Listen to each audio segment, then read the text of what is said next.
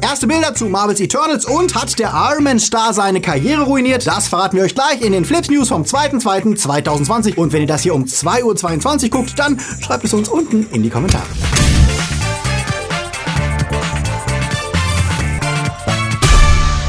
Die Themen der Woche. Star Wars League zeigt Underworld-Serie. Ein Stranger sorgt für Trouble. Blizzard bringt schlechtestes Game ever. Wer fehlt bei Fast and the Furious 9? Tödliche Fantasien auf einer Insel und Wiedersehen bei Better Call Saul. Flips wird im Februar unterstützt von unseren Flips Guardians. Micek Torte, T-Unit CB, Danulus Maximus, Nanoska, Swafnirson, Sfrazot, Dark System, Heimlicher Punkt Official, Silko Pillasch, Luca Kamens, Derby, JFK Faker, Der Twarslöper, Tony Barth, Sterntor 1, Akoya, Anja Scholl, Scholz, Daniel Schuh und Alter Ihr und Wir. Ein großer Dank geht auch an unsere Flips Junior Guardians. Vielen Dank für euren Support. Wenn dir unsere News gefallen, drück auf den Abo-Knopf. Und für News unter der Woche folgt uns auf Twitter, Facebook und Instagram. Fast and the Furious ist ja der Inbegriff von Popcorn-Kino. Irgendwie ist jede Story furchtbar doof, unrealistisch und übertrieben, aber gleichzeitig macht die Serie auch erst richtig Spaß, seit sie zu Real-Life-Cartoons wurde. Und der Mischung aus Stunts, CGI und Over-the-Top Macho-Gepose bleibt auch der überlange Trailer zu Teil 9 treu. Regie führt wieder mal Justin Lin, der zum fünften Mal dabei ist, genauso wie Rückkehrer Michelle Rodriguez, Tyrese Gibson, Ludacris und natürlich Vin Diesel, der als Producer dafür sorgt, dass diesmal wieder die volle Aufmerksamkeit auf seiner Figur Dominic Toretto liegt und er natürlich der coolste Bro auf der Piste ist. Außerdem gibt es ein Wiedersehen mit Mia, der Frau von Brian, den ja der verstorbene Paul Walker spielte. Es wird interessant sein zu sehen, wie ihr Erscheinen erklärt wird, wenn Brian nicht vorkommt, der ja in der Filmserie eigentlich noch lebt. Größter Neuzugang John Cena, der diesmal mal den Gegner gibt und wie der Trailer enthüllt, ist er Doms Bruder und arbeitet mit Cypher alias Charlize Theron zusammen, die wir ja schon im letzten Teil kennengelernt haben. Auch dabei Helen Mirren als Mutter von Deckard, Hattie und Owen,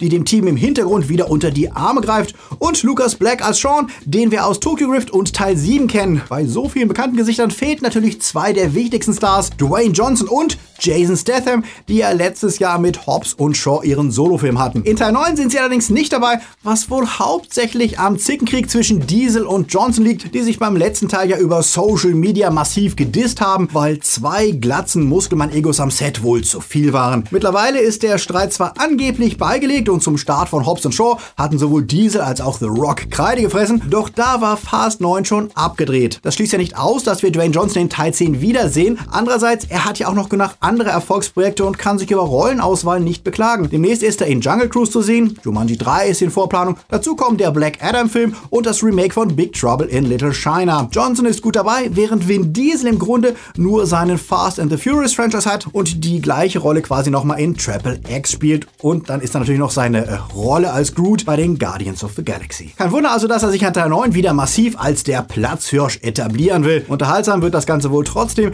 wenn Fast and the Furious 9 im Mai startet. Freut ihr euch drauf? Lasst es uns wissen. Und noch ein Trailer überraschte diese Woche, nämlich Fantasy Island. Die Älteren unter uns erinnern sich vielleicht noch an die klassische Serie, die von 1977 bis 1984 lief, in der Ricardo Montalban als mysteriöser Gastgeber Rourke zusammen mit seinem kleinwüchsigen Kumpel Tattoo unzählige Stars auf einer Insel empfing, um deren geheimste Wünsche wahr werden zu lassen. Schon damals wurde es dabei manchmal gefährlich und oft waren die Besucher überrascht, doch die Neuverfilmung von Blumhouse verspricht aus der liebenswerten Loveboat-Variante einen waschechten Horrorfilm zu machen und die Wunscherfüllung wird zum Kampf auf Leben und Tod. Das klingt nach einer Menge Spaß, auch wenn die Prämisse natürlich nicht die neueste ist, sondern ein bisschen wie eine Variante von Escape Room klingt. Trotzdem stehen die Chancen gut, dass Gruselfans auch hier wieder auf ihre Kosten kommen, wenn der Film am 20. Februar schon startet. Was wäre eigentlich eure geheimste Fantasie, die ihr auf Fantasy Island erleben wollt? Beichtet es uns unten in den Kommentaren. Meine geheimste Fantasie ist, hatte ich euch das schon von Tom Holland und mir und diesem Das Lama? will niemand wissen.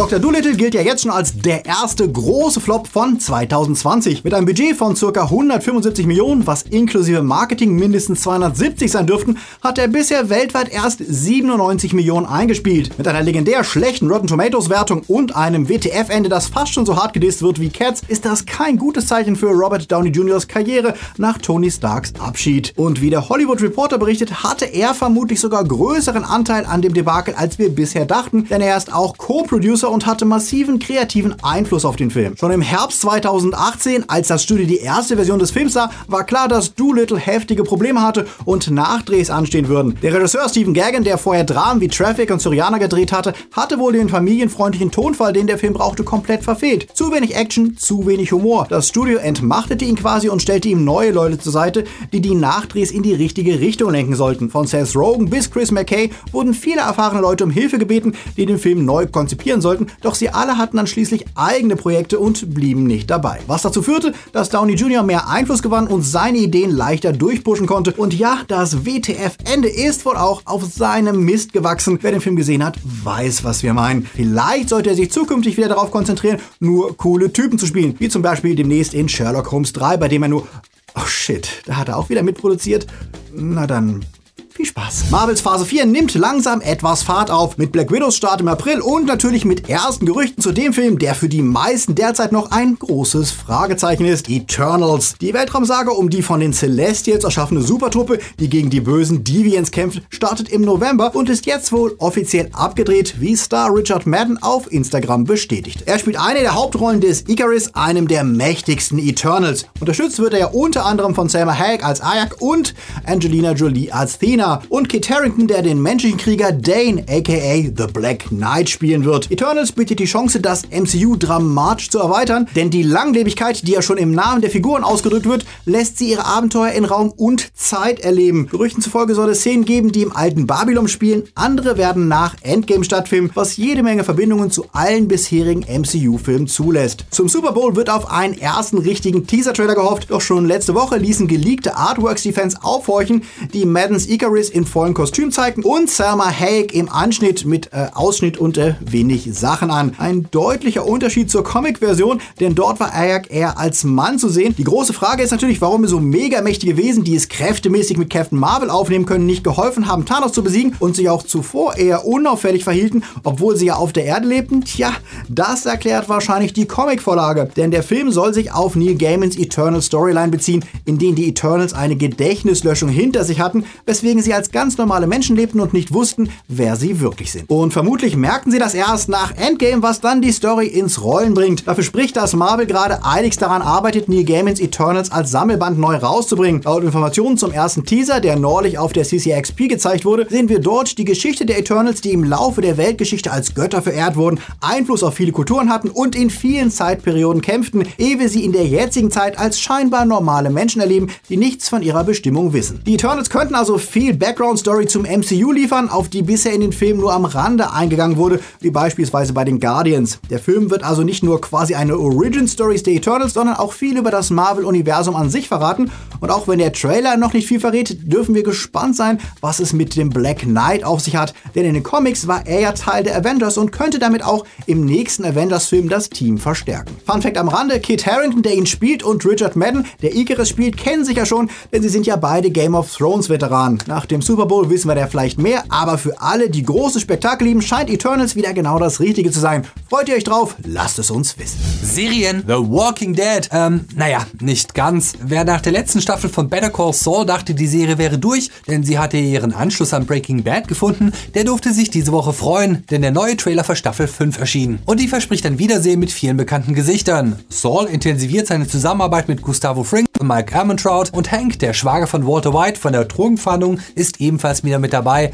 und damit die einzige ganz direkte Verbindung zu ihm. Und wir sehen Gomme wieder, alias Steve Gomez, mit dem es in Breaking Bad ja auch kein so schönes Ende nahm, der aber hier genau wie Hank hier wieder mitmischen kann. Und wir sehen, wie Jimmy jetzt als Saul auftritt. Season 5 könnte uns also ganz neue Perspektiven auf bekannte Ereignisse geben, ob wir noch andere alte Bekannte wiedersehen und ob vielleicht sogar ein Cameo von Jesse Pinkman drin ist. Wir erleben es, wenn Staffel 5 Ende Februar auf Netflix anläuft. Star Wars Serien. Während die Obi-Wan-Serie ja gerade verschoben wurde, gab es diese Woche einen handfesten Eindruck einer Serie, die wir nie sehen werden. Batz hat euch ja neulich in unserem Faktenvideo schon ausführlich von Star Wars Underworld berichtet, der geplanten Serie, die George Lucas vor der Disney-Übernahme drehen wollte, die aber an Geldproblemen scheiterte. Diese Woche gab es im Netz das Testmaterial zu sehen, das uns zeigt, wie eine Serie in der Unterwelt von Coruscant ausgesehen hätte. Besonders spannend, dafür wurden nur minimale Sets gebaut, fast die komplette Umgebung wurde in Echtzeit ins Bild gerendert und das schon 2010, was die neue Technik, die jetzt für Mandalorian verwendet wird, gar nicht mehr so krass aussehen lässt. Inhaltlich ist das Testmaterial eher so mittel, aber als Blick auf ein Star Wars im Blade Runner Look, der noch faszinierend und zeigt, wie eine Serie aussehen könnte, die mehr zu bieten hat als zehn Varianten von Wüstenplaneten. Was denkt ihr darüber? Lasst es uns wissen. The Stranger ist seit dieser Woche auf Netflix verfügbar. Eine neue britische Mystery-Thriller-Serie mit Richard Armitage, Jennifer Saunders, Stephen Rea und Anthony Head, den wir noch als Giles aus Buffy kennen. Die Serie zeigt, wie schnell das Leben von Menschen aus den Fugen gebracht werden kann, wenn deren Geheimnisse gezielt und bösartig enthüllt werden. Nachdem eine Fremde dem Familienvater Adam steckt, dass seine Frau eine Schwangerschaft und die Fehlgeburt gefaked hat, eskaliert die Situation rasant. Es gibt Verletzte, Tote, massakrierte Alpakas, Erpressung und jede Menge Intrigen. Die Serie basiert auf dem Roman von Harlan Coben, der auch für die Serien The Five und Safe mitverantwortlich ist. Wir haben die Show weggesuchtet und können sie jedem Fan von britischen Mystery-Thrillern nur empfehlen. Was ist eure liebste Mystery-Show? Lasst es uns wissen. Blizzard kommt nicht wirklich zur Ruhe, denn manchmal wirkt es, als könnten sie nichts richtig machen. Zwar freuten sich viele Fans extrem nach der Ankündigung, dass Warcraft 3 remastered wird und die Hardcore-Spieler mahnten, dass man bloß nicht zu viel verändern sollte und dem Original treu bleiben soll, aber so hatten sie sich das wohl nicht vorgestellt. Denn nach dem Release flog Blizzard das Spiel trotzdem um die Ohren, denn jetzt wird es als Mogelpackung beschimpft, dessen Trailer viel mehr Verbesserungen versprachen, als letztlich geboten werden. Statt neuer Cutscenes wie in den Trailern zu sehen und neu aufgenommener Dialoge gibt es nur kleine grafische Verbesserungen. Die UI wurde sogar verschlechtert, das Game buggt und crasht, es gibt Verbindungsprobleme und einige Features des Originals wurden sogar komplett entfernt. Und auch wenn wir wissen, dass Fans gerne mal hyperventilieren und übertreiben, hier hat Blizzard wohl wirklich massiv in die Tonne gegriffen. Die Kritiker geben gerade mal 63% und die Fans vernichtende 0,6 von 10 Punkten für Warcraft 3 Reforged. Spieler haben das Game inzwischen von Reforged in Refund umbenannt, heißt wir wollen unser Geld zurück. Blizzard hat sich bisher noch nicht offiziell dazu geäußert. Das Einzige, was kam, war eine Liste der bekannten Probleme. Vermutlich herrscht gerade Krisenstimmung und das Studio überlegt sich sehr genau, was sie als nächstes antworten. Habt ihr da reingespielt? Wollt ihr das Ganze überhaupt noch mal in der aufgewärmten Version? Lasst es uns wissen. Pray, pray, pray! Was soll das? Ich bin ein Bird of Prey. Und hier sind sie, unsere Starts der Woche. Birds of Prey and the Fantabulous Emancipation of One Harley Quinn war als Titel für deutsche Zuschauer wozu anspruchsvoll oder zu lang, weswegen es hierzulande nur The Emancipation of Harley Quinn heißt. Die Story, wie Jokers Ex sich mit einer Gruppe schlagkräftiger Kolleginnen mit Ewan McGregors Black Mass anlegt, verspricht den Trailer nach spannend zu werden. Doch bis zum 5. Februar ist noch ein Embargo auf den Filmkritiken und die Pressevorführungen sind auch erst morgen. Deswegen reichen wir euch die Wertung danach für Birds of Prey. 21 Bridges kam mit Black Panther Star Chadwick Boseman, Sienna Miller und J.K. Simmons eine hochkarätige Besetzung vorweisen. Der Thriller um einen NYPD-Detective, der die Mörder von acht Cops jagt und dabei in eine Verschwörung hineingerät. Um die Täter zu schnappen, werden alle 21 Brücken, die Manhattan mit dem Festland verbinden, abgesperrt und die Situation eskaliert. Die Kritik bescheinigt dem Film solide Spannung. Er würde angesichts der klasse Besetzung allerdings nie über gute Routine hinauskommen. Das reicht im Schnitt dann nur für 5,5 von 10 Punkten bei den Kollegen. The Lodge ist der neue Thriller des österreichischen Regieduos Veronika Franz und Severin Fiala, die vor ein paar Jahren mit Ich seh, ich seh einen verstörenden Slowburn-Schocker rausgebracht haben. Mit The Lodge setzen sie auf internationale Besetzung mit Richard Armitage, der ja gerade auch in The Stranger auf Netflix zu sehen ist, und auf Jaden Martell, den wir aus den Ass-Filmen als Bill kennen. Die Story um zwei Kinder, die nach dem Selbstmord der Mutter mit der neuen Freundin ihres Vaters Weihnachten in einer Berghütte verbringen sollen, hat ähnlich creepige Momente wie Ich seh, ich seh und auch wenn er nicht ganz dessen beklemmende Stimmung erreicht, sorgt die gute Besetzung dafür, dass man bis zum Schluss des elegischen Psychothrillers dabei bleibt. Ich gebe ihm 7 von 10 Punkten. Die Kritikerkollegen sehen es ähnlich. Bei ihnen landet The Lodge bei 7,5 Punkten im Schnitt. Wenn du auch unter der Woche Lust auf tägliche News, Memes und Fun Facts hast, folge uns auf Instagram, Twitter oder dieser anderen Seite. Auf Insta beantworten wir auch am schnellsten Fragen und Grüße, also stalkt uns da gerne. Außerdem, wenn ihr Witcher-Fans seid und schon die erste Staffel durchgesucht habt, im Video von Freitag spekulieren wir, was in Staffel 2 wichtig werden könnte. Also unbedingt reinschauen und teilen. Teilen gilt natürlich auch für diese Folge. Wenn euch Flips gefällt und ihr wollt, dass wir dieses Jahr weitermachen und sogar mehr produzieren können, teilt uns, abonniert mit Glocke, überspringt die Werbung bitte nicht und wenn ihr noch mehr machen möchtet, supportet uns doch mit einem kleinen Trinkgeld auf PayPal. Oder macht es wie unser Patreon-Team, die Timelords, die ihr hier gerade seht, die Guardians und Junior Guardians, Padawans und die Patroni, die wir hier euch präsentieren. Sie alle helfen mit, Flips zu finanzieren und du kannst auch dabei sein, wenn du dich auf Patreon klickst und Teil der Flipsy Family wirst. Du unterstützt damit den Kanal, bekommst kleine Goodies, Zugang zu Live-Podcasts und vielleicht hören wir uns ja schon bald im Discord Hangout. Und alle, die schon dabei sind, ihr seid super und danke für den coolen Hangout letzte Woche. Januar ist geschafft, es geht auf die Oscars und die Berlinale zu und wir sind natürlich die Woche wieder für euch da. Also haut rein, seid nett zu anderen, auch wenn sie andere Franchise als ihr selbst mögt und läuft.